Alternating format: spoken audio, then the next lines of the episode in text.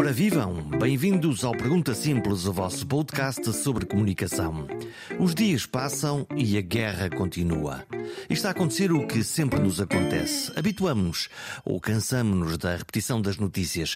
Aconteceu com a Covid, está a acontecer com a Ucrânia. Os picos de atenção e reação descem com o tempo. Até poderia ser uma coisa boa se a guerra estivesse a um passo da paz. Mas aparentemente não. Nesta edição vamos olhar o grande tabuleiro geoestratégico mundial.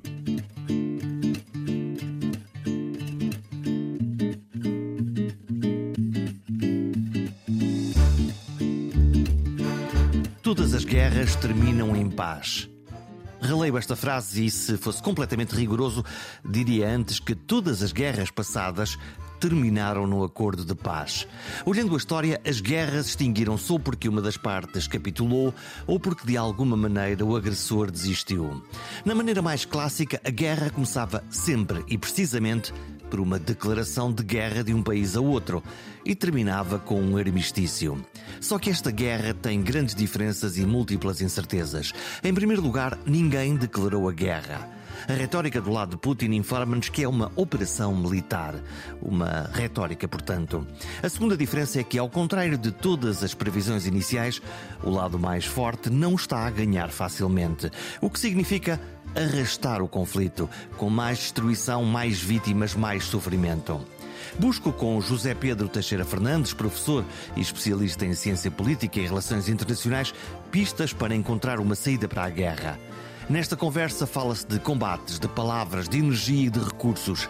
E a pergunta de sempre: como se para isto? Bom, essa é a questão, provavelmente todos nós colocamos, e sobretudo todos nós que estamos a ver este imenso drama humano a continuar e, no fundo, sem uma perspectiva, uh, pelo menos de curto prazo, de uma solução política. Uh, na realidade, eu penso que, infelizmente, o conflito da Ucrânia e a guerra que neste momento está a decorrer eh, entrou numa fase de resultado muito incerto. Isto implica talvez uma contextualização do, do, do todo o processo. Uh, inicialmente, como tem sido amplamente divulgado entre nós e a nível internacional, a perspectiva e, sobretudo, a convicção russa, tudo indica que era, apesar de oficialmente uh, a Rússia apresentar outra versão.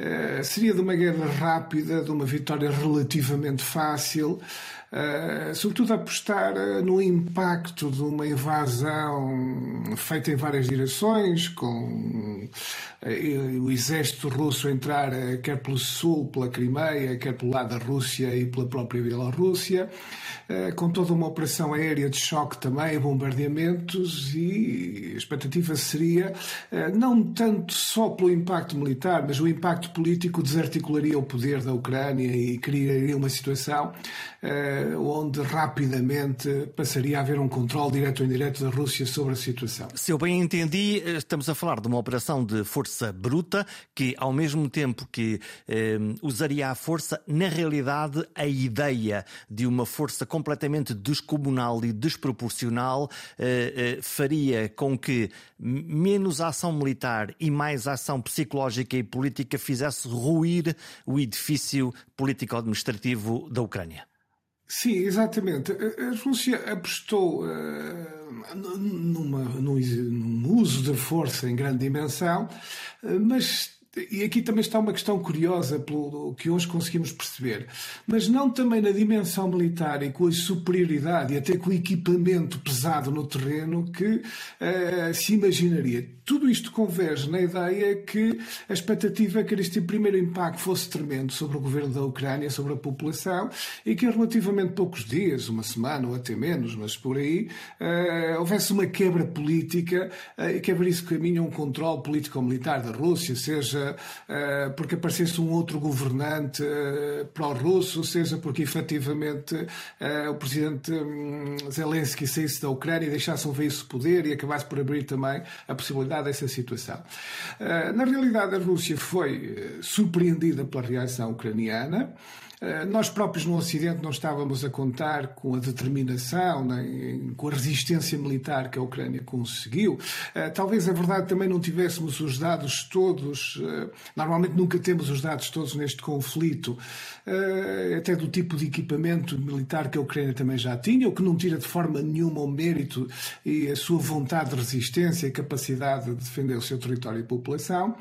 Mas a partir daí nós percebemos, sobretudo nestas últimas semanas, com a concentração das forças russas no leste da Ucrânia, no Donbass e no sudeste, eh, que se entrou num tipo de conflito que eh, não tem perspectiva, pelos dados que, pelo menos nesta altura, temos, para uma saída militar muito óbvia e rápida para nenhum dos lados. Ou seja, nem, nem parece existir nesta altura a capacidade da Rússia, em pouco tempo, dar uma derrota decisiva ao, ao exército ucraniano, que neste caso seria fundamentalmente cercá-lo em toda a zona leste e sudeste e controlar inequivocamente esse território em relativamente pouco tempo também não parece existir a capacidade da Ucrânia, apesar de estar a resistir significativamente, e vamos ver agora o impacto que tem toda esta ajuda maciça de armamento que chegou ou está a chegar ao Ocidente, mas também não parece existir aquela capacidade de fazer o inverso, uh, que é uh, de colocar as tropas russas à defesa e fazê-las recuar até o seu próprio território. E então estamos quê? Estamos num impasse? Estamos num empate? Ou, pelo contrário, estamos numa guerra de arrastamento que ainda vai demorar muito tempo a chegar a essa situação em que uma das duas partes, ou ambas, olham para a mesa das negociações e dizem: bom, eh, aqui só há uma solução política e temos que de alguma maneira nos entender sobre, entendermos sobre o futuro da, deste território e do que é que está a acontecer aqui. Eu receio que, que dado não, não, existir aqui uma supremacia evidente e clara, nem haver a perspectiva da tal vitória, vamos chamar decisiva, de nenhuma das partes no imediato, o cenário seja mesmo esse segundo, o arrastamento do conflito. Uh, e isto é o pior para a paz, porque assim, aumenta de uma maneira óbvia a perda de vidas humanas, aumenta o grau de destruição, uh, e na realidade o que nós vimos, e penso que confirma esta, esta interpretação, é que se há um mês atrás havia alguns sinais, embora relativamente tenos, mas aparentemente algum princípio de entendimento, uh, por um lado sobre uma neutralidade da Ucrânia, embora houvesse duas versões depois ao detalhe diferentes do que era a neutralidade para a Ucrânia e para a Rússia, e a própria Ucrânia parecia disposta algum tipo de concessões, embora sem reconhecer a perda dos territórios, mas algum tipo de concessões também no leste e, sobretudo, na Crimeia, na realidade isso desapareceu uh, de cima da mesa. É verdade que também não só foi a questão militar, foi também aquele impacto impacto imenso que teve na opinião pública internacional sobre o drama humano e até a brutalidade de, de crimes de guerra que terão sido cometidos pelas forças russas, ou, ou por, pelo menos por mercenários uh, que participarão também no esforço militar russo. Uh, mas tudo isto contribuiu para, eu diria, quase uh, fazer desaparecer essa perspectiva de negociação. E o que parece claramente neste momento a aposta de ambos os lados é isto vai ter que ter aqui algum desfecho militar. A Ucrânia, neste momento, estará até a pensar em poder fazer recuar o exército russo, não totalmente, pelo menos parcialmente. A Rússia, obviamente, ao contrário, em consolidar uh, a sua presença no território e, se isso lhe correr bem, até voltar a avançar sobre Kiev ou outras partes do território da Ucrânia. Mas para já estamos nesta situação uh, que é bastante indefinida militarmente, porque os ganhos que se tem percebido da Rússia, embora tenha havido alguns, são limitados. Há, por vezes, até algum algumas contraofensivas com algum sucesso pontual da Ucrânia, eh, e as posições não parecem estar hum, militarmente ser abaladas significativamente ao ponto de uma das partes eh, quebrar politicamente e ter vontade de ir para a mesa das negociações. E isto ponto de vista humano é o pior, não é isto? Eh, do ponto de vista humano, neste sentido neutro, de perdas de vidas humanas pela continuação do conflito. Nós sabemos muito pouco daquilo que está a acontecer no terreno e sabemos ainda menos das negociações. Aparentemente, os dois lados vão falando entre eles ou através de interpostos países ou negociadores, nós temos, já vimos israelitas, já vimos turcos com grande intensidade, não sabemos o que é que os chineses andam a fazer, os Estados Unidos também nesta mesa das negociações. Onde é que podemos pôr mais fichas para a aposta para, para se ver como é que se consegue deslindar esse caminho da paz que, que, é, que é necessário, obviamente? Sim, eu, eu até juntaria, embora na realidade nem houvesse uma tentativa aberta nesse sentido, até juntaria o caso do secretário-geral das Nações Unidas, que nem chegou a abordar expressamente essa questão, porque eh, infelizmente eh, a atitude russa também não deu grande abertura, ou em rigor até nem deu abertura nenhuma a esse tipo de, de abordagem, uh, por razões também até que se calhar relacionadas com aquela declaração muito emotiva de condenação do António Guterres logo no início do conflito, mas em qualquer caso seria muito difícil o papel uh, do secretário-geral das Nações Unidas na mediação. Quanto a esses países que estávamos aqui a falar, bom, a Turquia, em parte Israel, foram os que até agora tinham dado alguns resultados, os tais resultados limitados, uh, devem ser esses dois países. Uh, mas eu penso que que será difícil, mesmo, mesmo a Turquia, que já tem aqui outra dimensão, uh, e, e, talvez uh, tenha aqui também uma vantagem do ponto de vista de ser um membro da NATO, mas uh, por outro lado também tem aqui uma relação de interesses bem conhecida com a Rússia por causa do conflito da Síria. poderia haver aqui uma ponte que os turcos de facto têm tentado fazer, também no seu interesse próprio e até do prestígio internacional que isso dá. Eh, não sei até que ponto isto poderá avançar novamente pela, pela via da Turquia também. O hum, momento em termos militares não é nada oportuno pelas razões que falávamos, aqui isso avança, eh, eh, pelo menos nos próximos dias ou semanas. Eh, agora, hum, há outros intervenientes, como falávamos aqui, não é? Eh, o caso dos Estados Unidos, eu penso que os Estados eh, eu, não, eu, eu percebo o papel dos Estados Unidos, mas na realidade os Estados Unidos aqui têm um papel que eu acho que eles também, não, sinceramente, nunca mostraram particular interesse em fazer mediação. Uh, não sei se a resposta é uh, por acharem que era uma perda de tempo ou que a Rússia nunca os aceitaria também como mediadores. Uh, é, uma, é uma interpretação perfeitamente plausível e possível. podemos também lançar aqui uma segunda interpretação, esta, esta, mais crítica do papel dos Estados Unidos, que conversa até com algumas coisas que se têm discutido ultimamente. Quer dizer, que o objetivo não é apenas uh, proteger a Ucrânia, tanto quanto é possível protegê-la, ou pelo menos permitir que ela resista aqui à invasão russa, mas enfraquecer a Rússia ou até tentar uma mudança de regime na Rússia. E nesse sentido, eh, a mediação nesta altura pouco ou nada interessaria ao interesse norte-americano. É? Essa é outra explicação. Quer dizer que os, que os norte-americanos podem estar, uh, no fundo, mais do que interessado, uh, interessados na paz imediata na Ucrânia, em poder ter ganhos estratégicos a médio prazo, enfraquecendo o lado de, da outra potência que é a Rússia? Sim, eu, eu deixe-me ser claro. Uh, certamente que dos norte-americanos é também o intuito de paz, de negociar uma paz. Agora, os termos em que ela pode ser negociada, ou poderia ser negociada, eu penso que na perspectiva norte-americana divergem, eu diria até divergem em geral dos seus aliados europeus, apesar de existir uma grande sintonia no plano geral e um grande alinhamento na atitude em reação à invasão russa, que sem qualquer justificação do ponto de vista do direito internacional e de legitimidade, uh, aí há uma convergência clara e inequívoca, mas quando começamos a olhar mais em detalhe, isto depois também varia com os países europeus, é verdade, mas quando começamos a olhar mais em detalhe para o posicionamento dos Estados Unidos e para os países europeus, eu estou a pensar aqui particularmente até na França e na Alemanha, embora também as duas posições não sejam exatamente a mesma coisa, vistas ao detalhe. Eh, aí nós temos então uma coisa que eu acho que começa-nos a dar aqui uma leitura, afinando essa leitura um pouco diferente, eh, que é os Estados Unidos têm aqui como potência global eh, um objetivo estratégico que eu penso que como há bocado conversávamos, vai um pouco além da questão da Ucrânia, é, que é, sendo a Rússia um dos grandes rivais neste jogo de poder internacional global, e a China provavelmente o maior nesta altura, é, mas a China não está aqui diretamente envolvida nisto, depois poderemos também falar. Do ponto de vista dos Estados Unidos, isto evoluiu provavelmente para uma oportunidade estratégica que é de enfraquecer a Rússia também o mais possível politicamente e militarmente. Ora, neste sentido, a continuação do conflito, na medida em que ele permite à Ucrânia continuar a ter um certo sucesso militar ou até eventualmente ela avançar, o que também seria bom, obviamente, nessa lógica para a Ucrânia, mas serviria um interesse estratégico dos Estados Unidos em enfraquecer a Rússia. Aliás, o que eu estou a dizer é público, porque isso foram as declarações feitas pelos seus responsáveis ultimamente.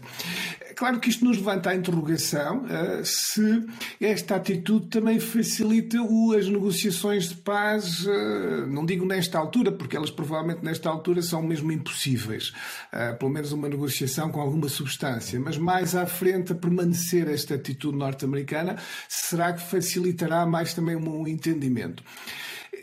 Eu Acho que os europeus, eh, e em particular a França, e talvez agora o presidente Macron, depois de estar forçado, porque ele também teve que fazer aqui uma pausa por razões internas das eleições e de renovar o seu mandato, eu tenho aqui alguma expectativa, o tempo mostrará se é uma expectativa realista ou irrealista, que a França, sobretudo, porque a Alemanha tem sempre um papel aqui mais delicado, por razões históricas e políticas, mas eu penso que a França poderá eventualmente aqui, talvez juntamente com a Alemanha ou isoladamente, mais à frente poder ter aqui algum papel e espero bem uh, que o possa ter, porque acho que seria bom também para a Europa e para a União Europeia. Quanto fora da, da Europa e da União Europeia, ficaria o grande Estado que há bocado falávamos, e a China. Eh, a verdade é que a China até agora nunca mostrou qualquer interesse em ter aqui um papel de mediação, nem vi que se prontificasse sequer ou que desse sinais, ainda que tenos, nesse sentido. Não sei se estará aqui à, à espera de uma oportunidade melhor mais à frente, se é uma atitude consistente da China uh, para não, não querer aqui também um envolvimento sequer dessa forma no conflito. Uh, mas se nós formos para um cenário de um conflito que se vai arrastar no tempo, por meses, provavelmente, estas atitudes também podem mudar. Ou seja, o que é hoje uma atitude, por exemplo, num país como a China, pode evoluir num, num sentido mais à frente, querer aparecer aqui que também como um mediador. Eh, mas eh, entre mediadores plausíveis, talvez a Turquia possa reaparecer aqui, eh, eventualmente os europeus pela via da França também.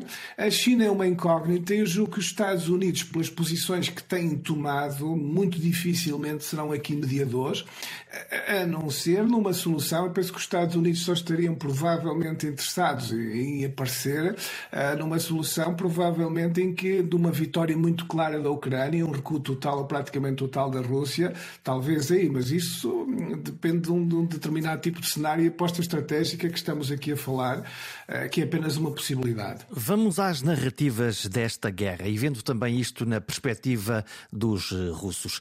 Eh, Putin e a Rússia, os vários dirigentes da Rússia, disseram desde o início deste conflito isto é uma operação especial, não uma guerra, para desarmar e desnazificar a Ucrânia através desta desta, desta operação especial? Por que começaram os russos esta guerra? Porque, no caso da Crimeia, eh, a ideia de segurar um porto militar muito importante, que lá está, enfim, até podia fazer sentido em termos estratégicos. O que é que terá passado na cabeça de Putin? Que ganho de causa político final pode estar na cabeça de Putin para fazer este movimento, que é, no fundo, abrir uma guerra na Europa. Sim, eh, acabou por abrir uma guerra na Europa e provavelmente uma guerra com contornos que tudo indica também, não imaginaria que estivessem a ter nesta altura. Foi um erro estratégico ou não? Eh, eu é uma conjectura, mas uh, admito que Vladimir Putin soubesse exatamente o ponto em que está hoje, nesta altura, a Rússia, o exército russo e todas as circunstâncias que se geraram.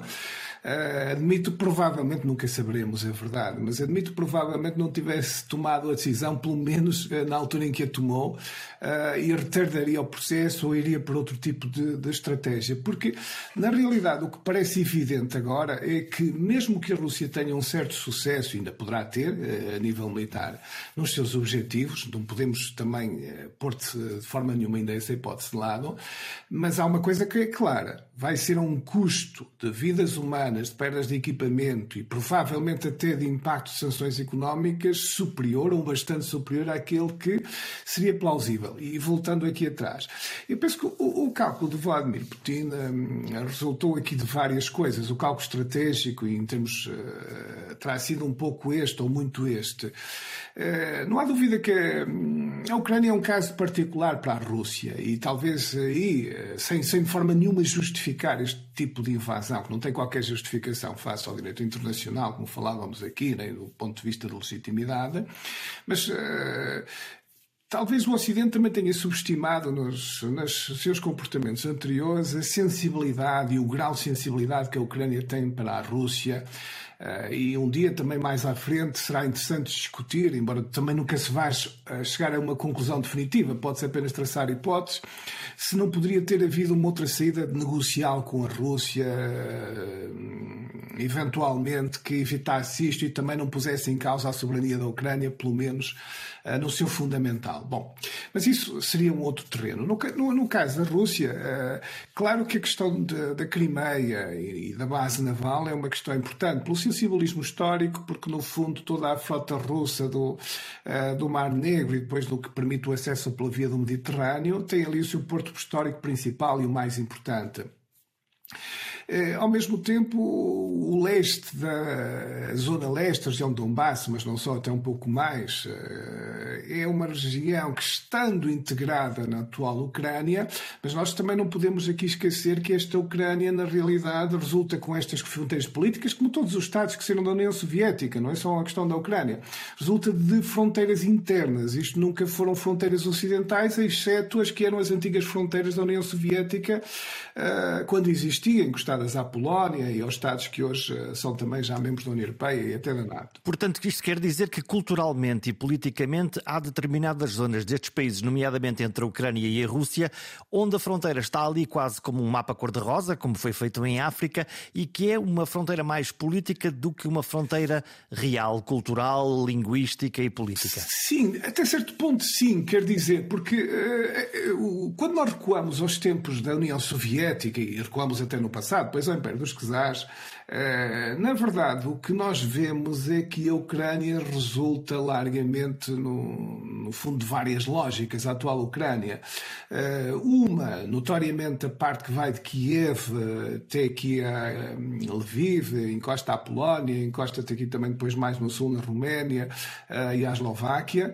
Essa é uma parte que esteve até em parte também sob o poder polaco, esteve no antigo Império Austro-Húngaro e, portanto, que embora uh, também tenha estado na União Soviética, mas já tem outro tipo de passado e outro tipo de ligações e, e provavelmente, também sem grande surpresa, sente-se muito mais identificada com os países que estão hoje na União Europeia e na NATO. Então podemos fazer aqui uma fronteira, eh, pode ser artificial, mas eu vou desenhá-la, eh, que é aquele rio que corre ao longo da Ucrânia, o Dnieper, para o lado esquerdo, para o nosso lado ocidental, uma Ucrânia mais eh, europeia, se quisermos, mais ocidental, e para o lado leste, para o lado da Rússia, à direita, se olhamos no mapa do, desse rio de Dnieper, onde aparece o Donbass e por aí fora, que é uma Ucrânia mais russófila, mais culturalmente próxima da, da, da, do antigo uh, Império Soviético. Sim, grosso modo, sim. E, sobretudo, essa, essa, essa hum, diferenciação é mais acentuada ainda, e aqui realmente a geografia acompanha muito o que estamos a falar, à medida que nos aproximamos mesmo do que são os atuais limites do território russo, da Federação Russa. Até porque aí começamos a encontrar, como é um dado que tem sido bem uh, falado ultimamente entre nós, uh, começamos a encontrar uh, não só um predomínio claro de falantes russos, como também populações que se veem a si próprias próprias como russas do ponto de vista étnico, ou seja, eles próprios que se veem eh, como russos que ficaram fora do território russo depois da desagregação da União Soviética. Aliás, esse é um dos argumentos de uh, Vladimir Putin para isso. Uh, isso é uma realidade objetiva, discutida assim. Agora, outra coisa é o que é que vamos fazer com isto e quais são as soluções para isto, não é? Aí é que a Rússia entrou na pior forma de encontrar aqui uma solução, porque isto provavelmente a solução razoável para isto seria uh, encontrar aqui formas de autonomia de, dessas regiões, uh, uma negociação em termos perfeitamente, se não cordiais, pelo menos aceitáveis com a Ucrânia uh, sobre isso e esse tipo de coisas, não o uso da violência, o uso da força para querer resolver aqui estas questões.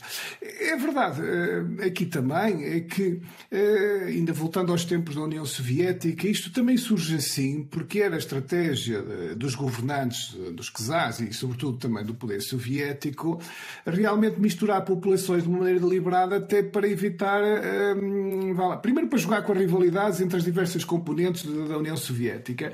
E, em segundo lugar, provavelmente para evitar até deliberadamente veleidades de independentistas de que uma unidade interna, eh, ou seja, uma antiga república da União Soviética, fosse uma coisa muito coerente numa hipotética ideia de independência. E hoje nós estamos a ver, ironicamente, embora já passaram quase 30 anos, eh, ou grosso modo 30 anos eh, até, sobre o final da União Soviética, em finais de 91, portanto, eh, esta realidade também foi evoluindo, não é estática, eh, o que se verifica também que já houve mais identificação mesmo dessas populações com a Ucrânia, portanto a situação também não é exatamente como muitas vezes os russos dizem, eh, mas é verdade que há ali um problema, não é? É verdade que há ali um problema de partes de população minoritárias que não se identificavam com o Estado ucraniano, depois tipicamente também como acontece nestes conflitos, nós vemos noutros patamares que felizmente não têm nada dessa violência. Mas vemos, por exemplo, aqui se me permite a comparação até o caso da Catalunha onde uma das lutas políticas é sobre as línguas. O, uh, as populações do resto de Espanha e, sobretudo, de Castela, sentem-se até discriminadas na Catalunha porque dizem que o espanhol ou o castelhano é banido. Uh, o que nós vemos de uma maneira vá, mais uh, neutral, vimos até um pouco também é esse, esse tipo de lutas na, na Ucrânia, o que não é muito surpreendente, porque normalmente estes processos têm sempre isso. Agora, há uma diferença abismal entre os dois conflitos, porque o movimento de, nacionalista na Catalunha sempre foi pacífico. Uh, nunca entramos nestas situações. Este é o lado bom realmente aqui do Ocidente Europeu. Uh, e nos territórios da Ucrânia e da Rússia, isto atingiu um grau de violência, uh, obviamente aqui por uma responsabilidade inequívoca da Rússia enorme. Mas há de facto aqui estas especificidades históricas e culturais e étnicas que tornam o caso da Ucrânia muito peculiar. E depois há, há sempre aqui um problema da Rússia, eu acho que de uma memória histórica, que não é, não é só apenas uma questão de imperialismo, como também dizemos. É, é provavelmente esse, esse problema. Mas eu acho que também há aqui uma memória histórica, por estranho a nós nos pareça, porque a nossa imagem que se forma dos russos e da Rússia é tipicamente de um Estado agressivo, eh, de um Estado dominador, de um Estado expansionista e, sobretudo nestes últimos tempos, tem sido notoriamente isso. E, infelizmente, a questão da Ucrânia é comprová-la. Mas e não é? A imagem é diferente? Eh, não, o aspecto, eu acho que a Rússia é um estado muito paradoxal, onde, eh, na realidade, eh, esse sentimento de, e, e, eh, e, essa forma de atuar na Rússia, em parte, é uma compensação de fraquezas e vulnerabilidades da Rússia. Onde eu quero chegar é, no fundo, o seguinte. Parte disto é uma reação excessiva, injustificada do ponto de vista do direito internacional e, e outros termos poderíamos aqui usar até em termos de eh, condenar, mas uh, que mostra também uma vulnerabilidade geopolítica neste sentido. O território russo, aliás, como vemos também aqui na Ucrânia, é um território também que muitas vezes não tem fronteiras naturais, um território muito plano, relativamente fácil de invadir. Uh, portanto, há aqui também uma obsessão da Rússia que vem desde os tempos das invasões francesas até, sobretudo, às memórias da Segunda Guerra Mundial, de poderem estar cercados por inimigos e de se não tiverem mais à frente uma espécie de zona tampão que os proteja em primeira linha fora do seu território, eh, poderão estar eh, numa situação aflitiva, eh, dada a falta de Estados amigáveis à sua volta. Esta obsessão que existe na Rússia, que em parte é justificada pela memória histórica, não em parte é justificada pela memória histórica, mas claro, ela depois é manipulada também pela propaganda do governo e amplificada. Agora, podemos de uma maneira mais neutral, compreender aqui que a Rússia também tem um legítimo interesse de segurança que, eh, se calhar, razoavelmente e noutras circunstâncias que não estas, podia ser negociado e devia ser também negociado. Infelizmente, não estamos em circunstâncias que permitam razoabilidade para qualquer tipo de entendimento nesta altura. Hum, eh, se nós olharmos para as imagens que vemos da guerra, hum, é muito curioso do lado das forças russas, e, e eu quero tocar aqui a questão dos crimes de guerra também, ou das acusações crimes de guerra, o caso de Bucha é o mais, eh, provavelmente aquele mais, mais chocante, é, por um lado, nós temos soldados militares russos, eventualmente até um, soldados mercenários que estão com um ar terrível e que, que, nas suas ações, lá está, podem causar real dano às populações e ao que estão a fazer, e por outro lado, militares russos que nós vemos na televisão também, com 18, 19 anos, que a mim me parecem tudo menos ameaçadores. Esse é, é outro dos exemplos destas eh, contradições e das forças fraquezas da Rússia, não é? Eh, aliás, eu, respondendo também à pergunta, mas até começando por fazer uma comparação entre grandes potências, eh, nós vemos há muitos anos uma coisa curiosa do meu ponto de vista.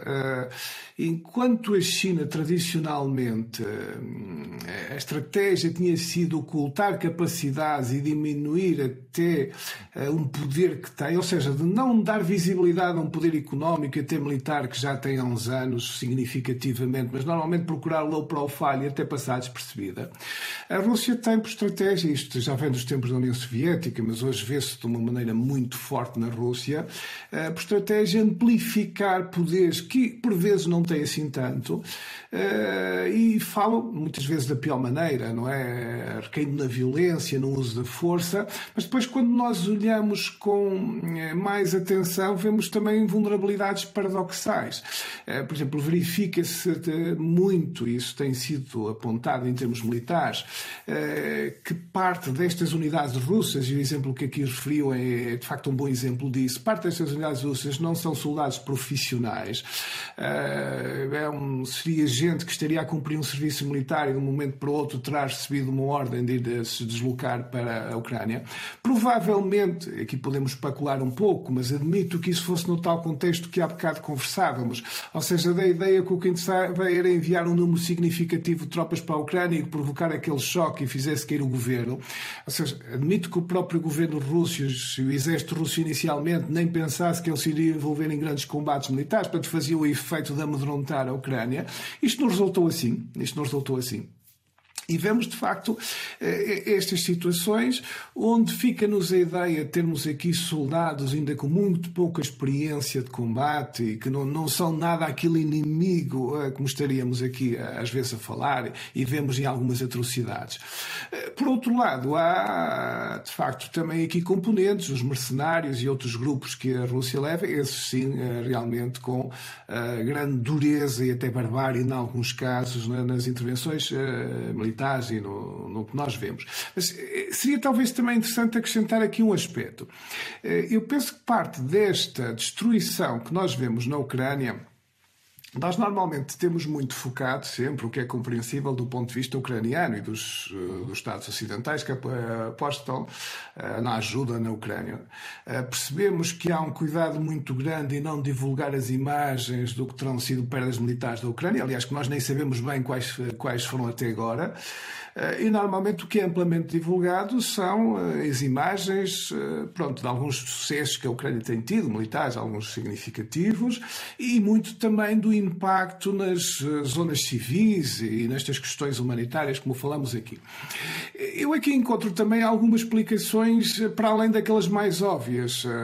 Algumas terão sido, julgo eu, atos de pura barbaridade, pelos dados que vão emergindo, e até de vingança, pelo menos eu parece ser no caso caso de Bush, parece mesmo isso um ato de barbaridade e vingança, no fundo, depois de uma retirada e de uma resistência que eventualmente não estariam à espera. Sendo, sendo certo que eh, eh a acusação de Butcher, em Butcher o que aparecem são civis que em muitos casos têm as mãos eh, amarradas atrás das costas e são baleados na cabeça. É, é, são estas as imagens, nós felizmente não as vimos todas claro. assim, uh, mas a Rússia diz. Uh, o presidente Putin fala sobre isso, diz não fomos nós os russos que o fizemos. E uh, eu tenho duas perguntas, que é uh, não fizeram, este homem está a mentir, uh, ou, ou foi um outro grupo que está no terreno um, dentro de, destas operações, ou nós não sabemos verdadeiramente e só uma investigação independente é que vai conseguir traçar verdadeiramente a fronteira entre a realidade e a propaganda e quem causou o crime e já agora como é que se julgam estes crimes uh, com uma guerra em curso? Pois, eh, essa, é realmente uma questão muito difícil. Os dados que temos eh, e os que vamos observando, mas na realidade, como refere, nunca temos a informação toda, não é? E quando nunca temos a informação toda, por pouco que nos pareça, devemos ter sempre alguma cautela eh, nas análises que efetuamos. Aqui, a Rússia tem, tem de facto aqui defendido a tese, aparentemente propagandística, que não foram responsáveis Portanto, isto teria sido autoprovocado por alguns grupos no terreno para gerar deliberadamente uma reação internacional de simpatia com a Ucrânia e anti-russa. Eh, a verdade é que também não temos dados nenhums que demonstrem isso. Eh, parece muito mais plausível, pelo que vamos observando, se não justificado mesmo, a versão da Ucrânia, ou pelo menos proximidade com a versão com que temos vindo da Ucrânia. Uh, mas, como eu dizia, eu penso que nesta altura tirar uma conclusão que a gente possa dizer acima de qualquer discussão séria é impossível. Até porque pode haver aqui várias coisas, até pode haver aqui coisas intermédias nisto, não é? E ser às vezes difícil ter a imagem uh, toda. Parece-me, pelo que eu realmente tenho assistido e pelo que cruzando a informação, parece-me fundadas, as, infelizmente, as acusações da Ucrânia. Mas, obviamente, não, também não tenho elementos para, e julgo que ninguém tem nesta altura aqui no, a nível do, do Ocidente, e eventualmente quem possa ter também nos vai divulgar assim publicamente uh, nesta forma. Mas antes de irmos à questão do que pode ser feito a nível da justiça internacional, vale a pena aqui acrescentar um segundo aspecto, que não é agora especificamente pela questão de Bucha, porque essa, a, a ser assim foram atrocidades deliberadamente cometidas para ser feita dessa forma, seja quem for depois o responsável, efetivamente. É, nós vemos frequentemente também de ver, pronto, foram às vezes atingidos hospitais, outras vezes edifícios puramente civis. Isto Pode ter várias explicações. Algumas uh, que são aquelas que nos parecem às vezes mais óbvias, e poderão ser essas em alguns casos, certamente. Uh, aqui uma ideia de amedrontar a população, ou seja, provocar o pânico, não é? Portanto, por vezes atingem-se alvos civis, mesmo só para provocar o efeito de pânico, pôr a população em fuga e quebrar a resistência, uh, também depois até da população militar e dos próprios, da população, pelo menos colabora com os militares e facilitar a tarefa. Aí estamos a falar de atingir deliberadamente um alvo civil Sim, importante, seja um teatro ou um hospital, para Sim. que as populações digam não podemos Sim. ficar aqui, temos que ir embora. Pois, mas, mas aqui, aqui nós precisamos também levantar uma segunda hipótese. Eu, estou, eu sublinho uma hipótese que eu uh, não, não tenho dados para fazer afirmações, mas temos que também aqui considerar a complexidade da guerra. Faz parte também das estratégias, nós já vimos isso em muitos conflitos, faz parte das estratégias de, de quem se defende e, sobretudo, de quem está numa guerra mais assimétrica, como é o caso da Ucrânia, misturar populações civis com militares. Nós vemos isso em qualquer conflito que é assim. Portanto, seria extraordinário se na Ucrânia não, isso não ocorresse, não é? E aí estamos a falar do uso de escudos humanos para proteger uh, posições Pronto, defensivas. Uh, seja deliberadamente ou seja até por questões práticas, porque, que, repare, nós temos o exército regular ucraniano Pronto, e temos eh, que sabemos que são, não sei exatamente a dimensão, as milícias também colaboram, é natural, na defesa do seu país. Portanto, é estamos natural... a falar de, de, civis que estão armados também exatamente. e que, na realidade, estão a ter uma função militar de defesa Importante. das suas casas Mas e das suas famílias. É natural que eles, depois, no final do dia, não sei como exatamente funciona, se misturem em sítios privados, ou seja, em sítios civis, não é? Eh, portanto, também há aqui alvos que depois, e este é um dos dramas imensos destes conflitos, é separar exatamente o que é o combatente no sentido estrito da palavra do que a população civil. Eh, quer porque quem ataca, como há bocado dizia, muitas vezes não está preocupado fazer, fazer isso, ou faz deliberadamente, atirando indiscriminadamente para provocar o pânico, quer por quem defende, e nós às vezes não discutimos isto, mas não podemos perder de vista que em qualquer conflito é assim, tem muitas vezes por estratégia também misturar os alvos. Eh, até porque sabe depois o efeito que isto vai ter, e esta guerra tem estravado imenso na opinião pública e imenso nas imagens. Portanto, a Ucrânia seguramente sabe o efeito que isto tem. Eh, eu não sei responder, mas é uma questão que nós temos que colocar. Mas ainda aqui um terceiro aspecto que era onde eu queria chegar, antes de irmos depois à Justiça Internacional, que é, na realidade, a sensação que fica dentro daqueles exageros da Rússia eh, de mostrar até que tem mais potencial militar que eventualmente tem, a sensação que fica é que a Rússia não tem assim tantas armas de precisão, pelo menos em volume e em estoque, como eventualmente nós imaginaríamos e ele quer dar. Isto para chegar a um aspecto que uh, não tendo, terá que fazer a guerra da maneira mais tradicional, ou seja, com armas que não são de precisão, e isto obviamente que aumenta os danos, porque se uma arma de precisão, embora nem sempre seja assim tão precisa quanto isso, mas podemos dar-nos um grau muito elevado de poder atingir o alvo exatamente como era pretendido, se não estamos a usar esse tipo de armamento, e se calhar porque não temos tanto em estoque e tanto material como a Rússia queria dar ideia, obviamente que os danos serão muito mais maiores e indiscriminados. Eu penso que parte das questões, e já vi algumas análises militares até sugerirem isso, tem a ver precisamente com o grau de sofisticação usado pelo exército russo não é assim tão elevado, uh, pelo menos muitas unidades militares, como nós pensaríamos. Uh, não sei exatamente as razões todas. Há também uma tese que diz que prevê um conflito de longo prazo e, portanto, querem também manter estoques elevados. Não sei responder exatamente a isso, mas penso que também se deve a essa questão militar de estar a usar um tipo de armamento que nem sequer tem esse grau de precisão, portanto, inevitavelmente vai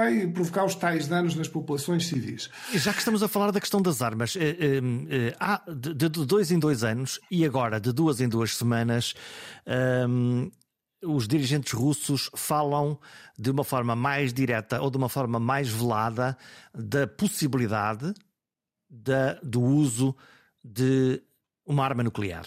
Depois nunca são muito concretos eh, qual é a, maneira como a usarão, onde a usarão ou se verdadeiramente usarão. Isto é uma conversa retórica para ganhar eh, eh, margem negocial e para manter os outros países fora da, da Ucrânia? Ou isto é mesmo uma conversa para levar a sério e temos que, enfim, eh, ter cautela com, porque no fundo a Rússia tem de facto armas nucleares? É uma questão altamente crítica. Eu penso que nós estamos a entrar aqui no conflito da Ucrânia num terreno novo. Também aí nós temos muito memória, uh, seja por estudo, uh, seja alguns por vivência também, do período da Guerra Fria. lembramos das crises do conflito dos mísseis de Cuba. lembramos também o que se chamava MED, que até faz a, sigla faz em inglês, de, loucura, da destruição mútua garantida.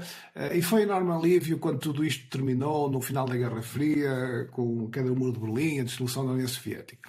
Mas na realidade nunca houve um desarmamento nuclear, como sabemos sabemos, embora houvesse alguma diminuição desses arsenais, mas eles mantêm-se e hoje voltamos a, a, ver realmente esse discurso à volta do uso das armas nucleares. Porquê, porquê que esta situação uh, tem.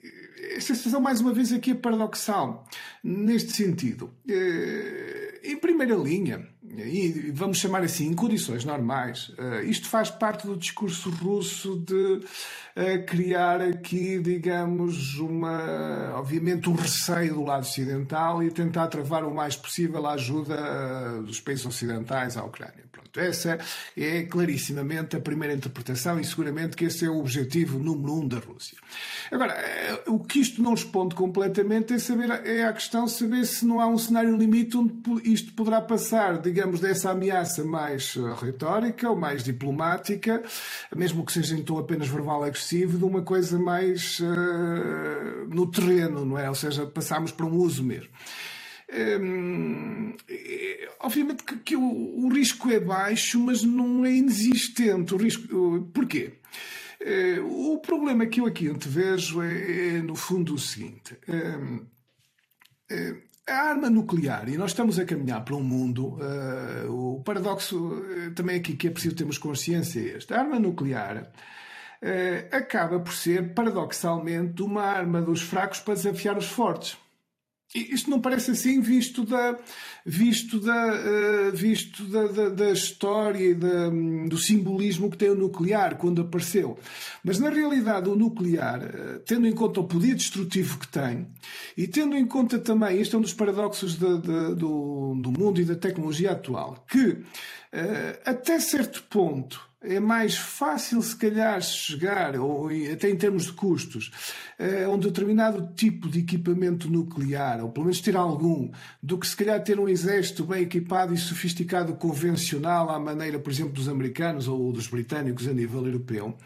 Eh, se pensarmos nestes dois caminhos, se calhar, por paradoxal que possa parecer, o nuclear é mais fácil. Apesar de todas as restrições que tem, em termos de custos, pode ser mais fácil. Ora, isto é altamente perigoso. Isto é altamente perigoso porque nós, nós se recuarmos ao, nós, se recuarmos aos, aos anos 80, eh, Eh, nos anos 80, o que se verificava ainda da Guerra Fria, e esta comparação eu acho que é interessante, eh, era o, a antiga União Soviética e o Pacto de Varsóvia tinham, em nível convencional, eh, pelo menos em número, uma esmagadora supremacia de tanques, de, de, equipamentos militares convencionais, e a maneira como a NATO procurou compensar isso uh, foi com a instalação dos chamados aeromísseis, que na altura deram uma enorme controvérsia, até havia aquele slogan uh, antes. Uh, antes vermelho do que morto, eh, que soa bem em inglês, e dos movimentos pacifistas na Europa, e todo, toda a controvérsia que gerou durante vários anos à volta disto, mas o ponto que crítico era, era a NATO que sentia a necessidade de compensar com o poder negocial o que via como uma superioridade numa guerra convencional, se houvesse com... Neste momento nós temos a situação, paradoxalmente, já não existe Pacto de Varsóvia, já não existe União Soviética, mas de alguma forma paradoxalmente ao contrário que é, a Rússia não tem as capacidades sofisticadas eh, que parecia ter, eh, eu queria dar o ar que tinha em termos convencionais, embora tenha melhorado bastante as suas forças armadas, não ao ponto que queria dar ideia de ter, e estamos a ver as dificuldades que está a ter na Ucrânia, mas se o conflito se, se alastra e alarga e se a Rússia começa a ficar, eu penso que aqui entramos no ponto crítico, eh, encurralada do ponto de vista de não ter algum tipo de vitória militar convencional, nós entramos, na minha opinião, num, num cenário mais crítico. Porque não estou a ver o governo da Rússia não estou a ver o governo russo a sair da Ucrânia sem algum tipo de vitória militar. Até porque isto provavelmente implicaria a queda do governo da Rússia. Ou seja, tor torna o conflito uma luta existencial pela sobrevivência do poder na Rússia. E este é um conflito altamente dramático. Eh, porque se no outro lado nós temos um interveniente que chega a um ponto onde eh, a convicção última é que já não querem apenas a vitória da Ucrânia, querem nos pôr em causa o nosso poder, eh, ele eventualmente começa, começa ao quadro mental o que é que temos a perder nisto. E se a resposta for nada, então aí, aí pode, pode ser necessário, pode recorrer ao nuclear. Esse é um cenário extremo, né? esse, esse, esse entenda-se, é um cenário extremo, mas eu acho que o, o Ocidente aqui tem que ter muito cuidado também na forma como aborda a questão da Ucrânia.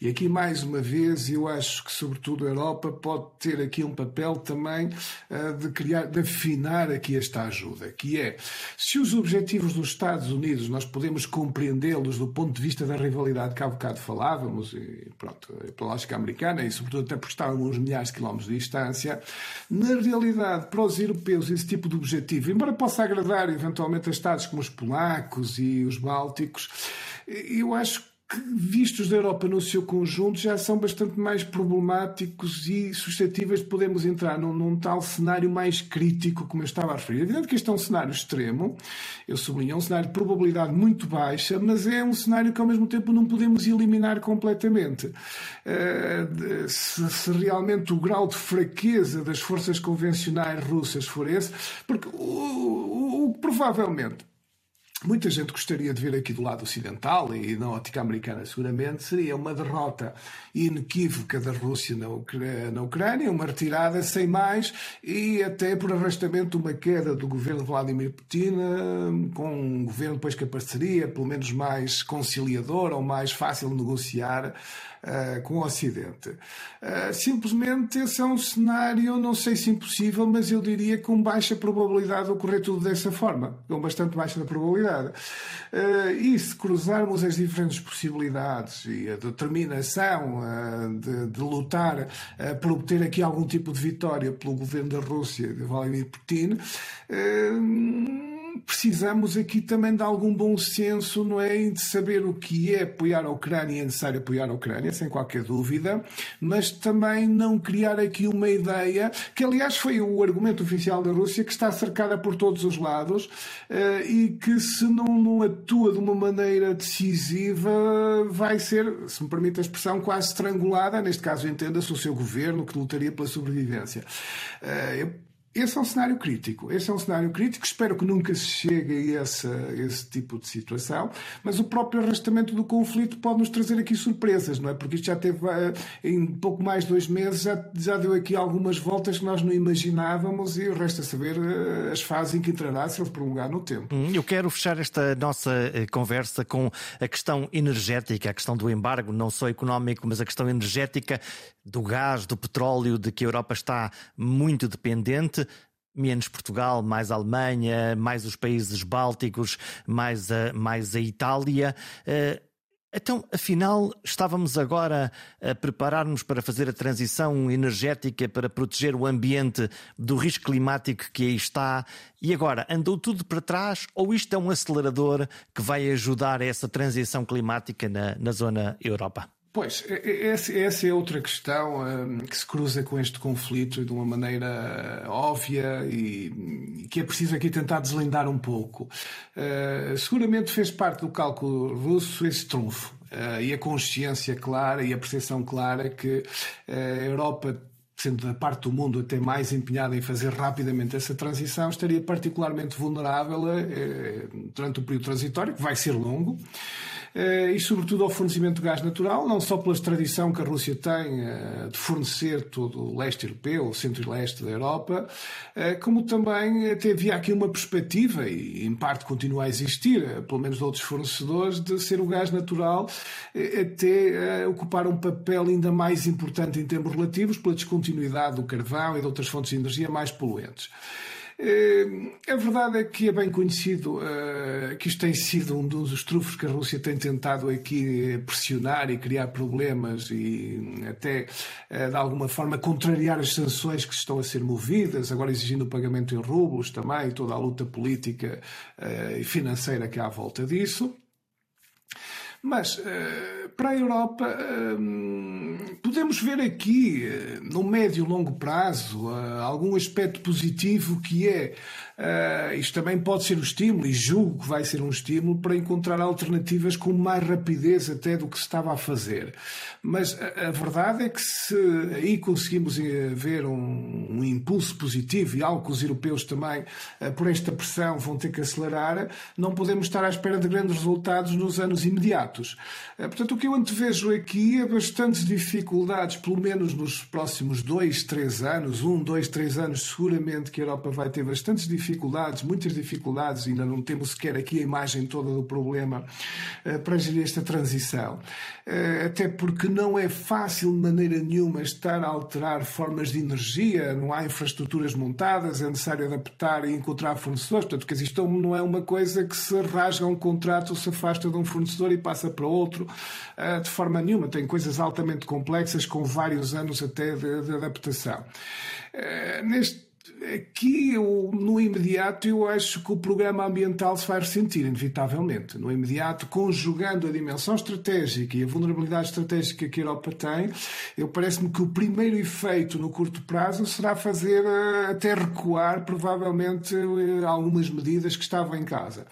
A minha expectativa, e julgo não estar a ser aqui também excessivamente otimista, é que se isso ocorrerá no, nos tempos mais próximos, eh, que até por força da necessidade, como eu referia, é Europa acabará por conseguir converter isso mais à frente numa vantagem acelerando isto. Mas vamos ter aqui ainda algum caminho e, sobretudo, um impacto grande nas nossas economias e nos consumidores, porque, uh, na realidade, se nesta altura o gás natural, até estamos a começar aqui a entrar num período de primavera, primavera já estamos verão, portanto há menos necessidade, ah, mas isto também não se vai resolver de imediato só por passar aqui três ou quatro meses, ou seja, quando chegamos a outubro, novembro, começam a aumentar as necessidades, não vamos também esperar que houve aqui alterações dramáticas nesta estrutura de funcionamento.